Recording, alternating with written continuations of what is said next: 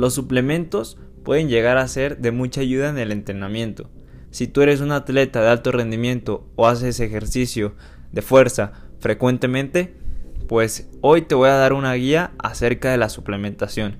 Qué tipos de suplementos te pueden convenir, qué tipo de suplementos no debes de consumir y cómo puedes ahorrarte unos cuantos pesos. ¿Quieres aprender? Quédate y escucha este capítulo. Hola amigos, hola amigas, hola nutrios y nutrias, espero que estén bastante bien. Aquí Pedro una vez más. El día de hoy estoy emocionado porque este es el primer capítulo del 2021 y vamos a arrancar el año informados, que nadie nos venga a contar, ya que el día de hoy les voy a hablar acerca de una guía de suplementación importante. Todo esto lo saqué a base de evidencia científica quien tenga alguna duda puede escribirme, con confianza le puedo pasar los links de los artículos. Y aquí estamos para nutrirnos, ¿sale? A base de conocimiento. Entonces, vamos a arrancar con esta guía. ¿Estás listo? Comenzamos. Me di la tarea de investigar todos estos suplementos y vamos a comenzar con las proteínas, ¿sale? Ese polvito que, que vemos ahí que se vende comúnmente en los gimnasios o en tiendas de suplementos. Ahí les va. Las proteínas. ¿Qué son las proteínas? Mucha gente no sabe qué es y aún así lo está tomando. Entonces, si eres de esas personas, pues no te preocupes, te lo resumo. Las proteínas pues son macromoléculas que desempeñan un número de funciones en el cuerpo. Un ejemplo, forman parte de estructuras como músculos, como tendones, como piel, uñas y cabello. ¿Vale? Estas se encargan de crear y reparar tejidos. Recuerda que cuando hacemos ejercicio, pues estamos dándole un estrés, estamos rompiendo fibras a los músculos y este, estas macromoléculas se encargan de reparar esos tejidos. ¿Sale? También mantienen tejidos corporales que se encargan pues de mantener el tono muscular de las personas y también evitar pues catabolismo o la depresión de masa muscular. ¿Va? Entonces, ya se conociendo las funciones de las proteínas, pues podemos entender un poquito más estos productos. ¿Vale? Un consejo, se ha comprobado que las proteínas que son aisladas del suero de leche o isolatadas tienen una mejor absorción por el intestino, ya que contienen una menor cantidad de carbohidratos, viene un poquito más, más refinado el polvo, viene un poquito más, más, ¿cómo les podré explicar? Como más pequeña la molécula para que sea el intestino no se le dificulte la absorción de ella. También em, la digestión la hacen más rápida. Esto depende también de cómo se la tomen. Normalmente esa pregunta es muy frecuente en el gimnasio. Si la tomo con leche o la tomo con agua. Em, pues ninguna de las dos está bien ni mal. Depende de lo que uno esté buscando. Normalmente si tú la tomas con agua pues vas a tener una mejor absorción ya que es un producto soluble a base de agua y la absorción será más rápida. Pero si la tomas con leche, recuerda que la leche también contiene proteínas, contiene carbohidratos y contiene grasas. Entonces hará más lento la absorción de tu de tu consumo de proteína. ¿Vale? Entonces, si tu objetivo pues es perder masa grasa y quieres llegar a tu requerimiento proteico, pues te lo recomiendo tomar con agua. Y si tu objetivo es tal vez ganar masa muscular, em, ganar más más peso, pues te lo, recomendaría, te lo recomendaría tomar con leche. Igual, pues recuerda que, que esto es para paciente sano. Si tienes alguna enfermedad, ahí cambian estos compuestos. Y antes de suplementarte, pues asegúrate que, que este producto sea compatible con tu, con tu enfermedad o, o, por lo que o por alguna lesión que tú estés pasando. ¿Sale? Entonces, siempre les recomiendo que antes de consumir un, un suplemento, una proteína, les recomiendo calcular su requerimiento proteico, acercarse a un profesional y ver si es necesario consumirlo, ya que normalmente el requerimiento proteico lo podemos cumplir a base de la alimentación. Entonces, ¿comprar una proteína es necesaria para ganar masa muscular? Pues mi respuesta sería no, chicos. Em, si quiero ganar masa muscular, pues lo puedo lograr a base de la dieta. Igual, si está en tu alcance, o sea, si tienes la economía, si no tienes tanto tiempo para prepararte comidas proteicas o igual si se ajusta a tu estilo de vida, pues puedes comprar alguna proteína. Ya más adelante, si tienen alguna duda acerca de alguna marca, escríbanme y con confianza les respondo. ¿Vale? Igual entonces, em, ten en cuenta eso. Si puedes o si tienes la economía, consume. Y si no, pues no, no te preocupes, ¿sale? Ese dinero lo puedes invertir a base de alimentación y estar logrando tu requerimiento proteico sin ningún problema. ¿Vale? Igual, ojo con las personas que padecen de acné, ¿sale?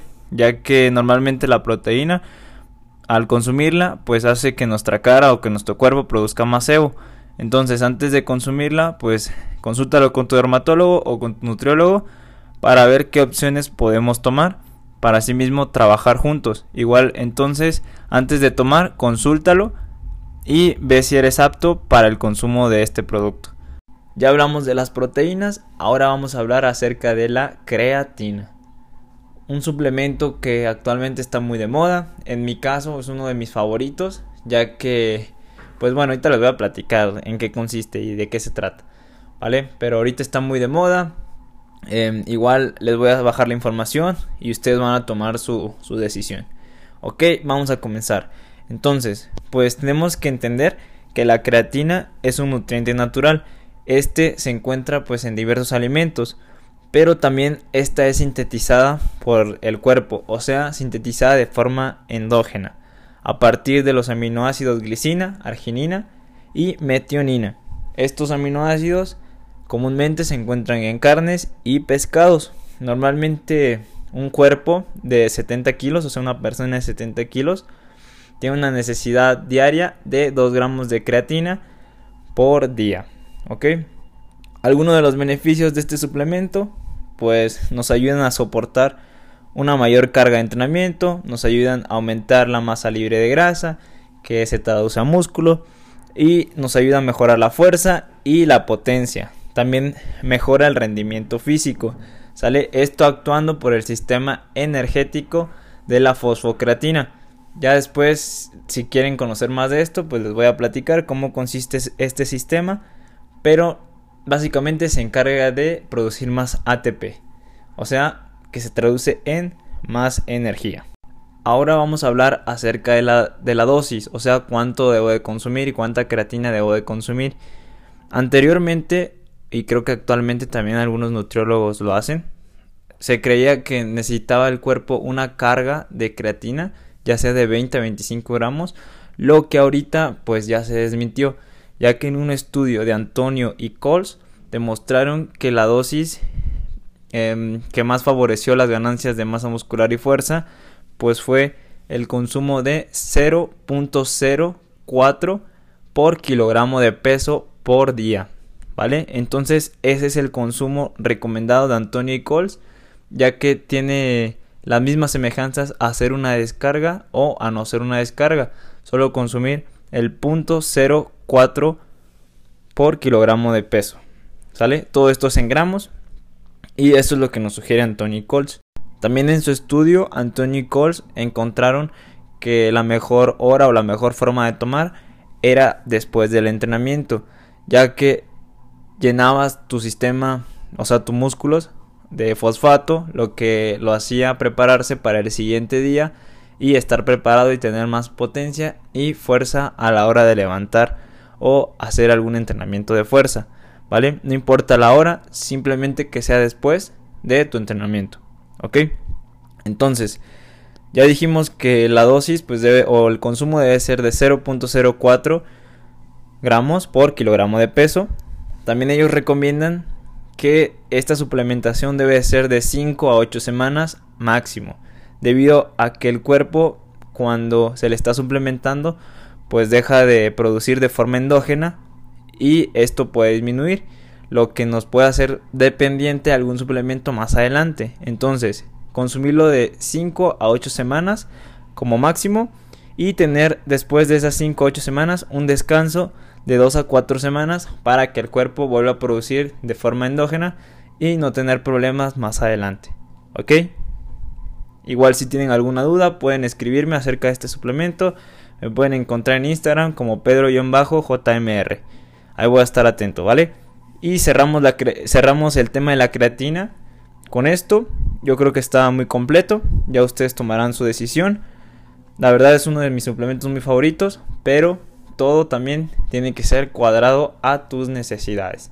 Espero que estén tomando nota, ya que pues esta información les puede ser muy útil a largo y a corto plazo. Entonces, ya hablamos de las proteínas, ya hablamos de la creatina, ahora quiero centrarme en los ganadores. Si normalmente lo has escuchado, estos típicos o entre comillas ganadores de peso, pues déjame decirte que si estás consumiendo uno, eh, deja darte mi punto de vista, ¿ok? Bueno, los ganadores normalmente contienen una gran cantidad de proteínas, también de carbohidratos. Los carbohidratos normalmente pues se utilizan en altas cantidades en estos suplementos para almacenarlos como energía, o sea, en forma de masa grasa y aumentar peso. Normalmente estos ganadores contienen una gran cantidad de calorías y la mayoría de, de esas calorías pues previenen de los carbohidratos simples.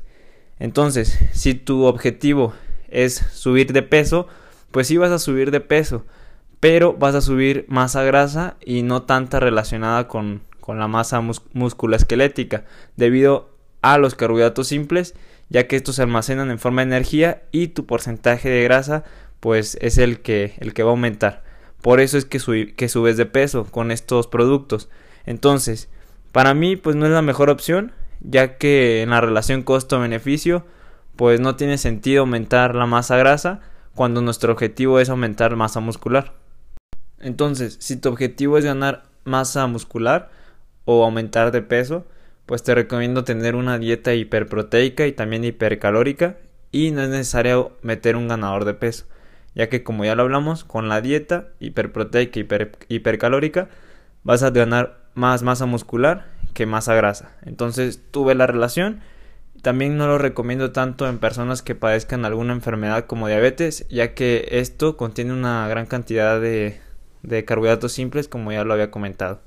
De los ganadores nos pasamos a otro tema que este tema llamó mucho mi atención, los BCAs. Normalmente hay muchos estudios acerca de estos productos, que si sirven, que si no sirven, que si antes del entrenamiento, que si durante el entrenamiento, pues déjame resumirte todo lo que encontré. Los BCAs pues son, como ya los conocemos, aminoácidos de cadena ramificada. Estos pues en la nutrición hospitalaria se ve que tienen gran respuesta en un paciente pues hospitalizado, pero en el deporte igual hay varias investigaciones que nos dicen que no tienen ningún beneficio. Pero encontré un artículo de Watson y Coles en el cual ellos este, estudiaron un grupo de población en un entrenamiento de fuerza y notaron que después de la toma de un suplemento de aminoácidos ramificados con 10 gramos de esta porción, el daño muscular y el dolor muscular a las 24 horas post ejercicio disminuye significativamente en comparación contra otros placebos. O sea que Coles y Watson pues encontraron que estos, estos, estos BCAAs, estos aminoácidos, pues sí crean un impacto a la hora de erradicar el dolor muscular y el daño muscular. Por otro lado, pues también en este estudio encontraron que el único aminoácido que realmente tiene un papel relevante en la estimulación anabólica es la leucina, ya que pues la leucina estimula la hormona de la insulina y otros factores de crecimiento, haciendo pues un potente anabolizante en el cuerpo y aumentan las tasas de síntesis proteica. En cuestión de aminoácidos, pues aún se requieren un poquito más de estudios ya que su función no es tan cierta, pero sí, sí han visto que tiene algunos beneficios. Entonces, se requieren más estudios para verificar si este suplemento pues nos puede crear algún beneficio a la hora de, entrenar. Y eh, también en la nutrición como el entrenamiento. También pues la leucina mm, puede que más adelante también se agregue a esta lista de suplementos, ya que los beneficios que vimos en ese estudio pues pueden llegar a ser muy grandes. ¿Ok? Y pues ya para cerrar este capítulo vamos a hablar acerca de los quemadores. ¿Va? Este tema me lo preguntan mucho. Es muy común que, que pregunten acerca de estos productos. Y pues aquí les voy a dar la cruda verdad. Los quemadores pues contienen una gran cantidad de estimulantes. su consumo puede resultar un poco dañino para personas sensibles o con alguna enfermedad, ya que pues estos estimulantes normalmente son nocivos para la salud. También estos productos resultan ser un poco funcionales y pues no son tan útiles para la pérdida de masa grasa. ¿Vale? Como ya sabemos, la mejor forma de oxidar grasa pues es combinar actividad física más un déficit calórico. Recuerda que pues no existen suplementos mágicos, también existen diversos suplementos que prometen ayudar, pero no es así, nada más nos están causando una pérdida de dinero.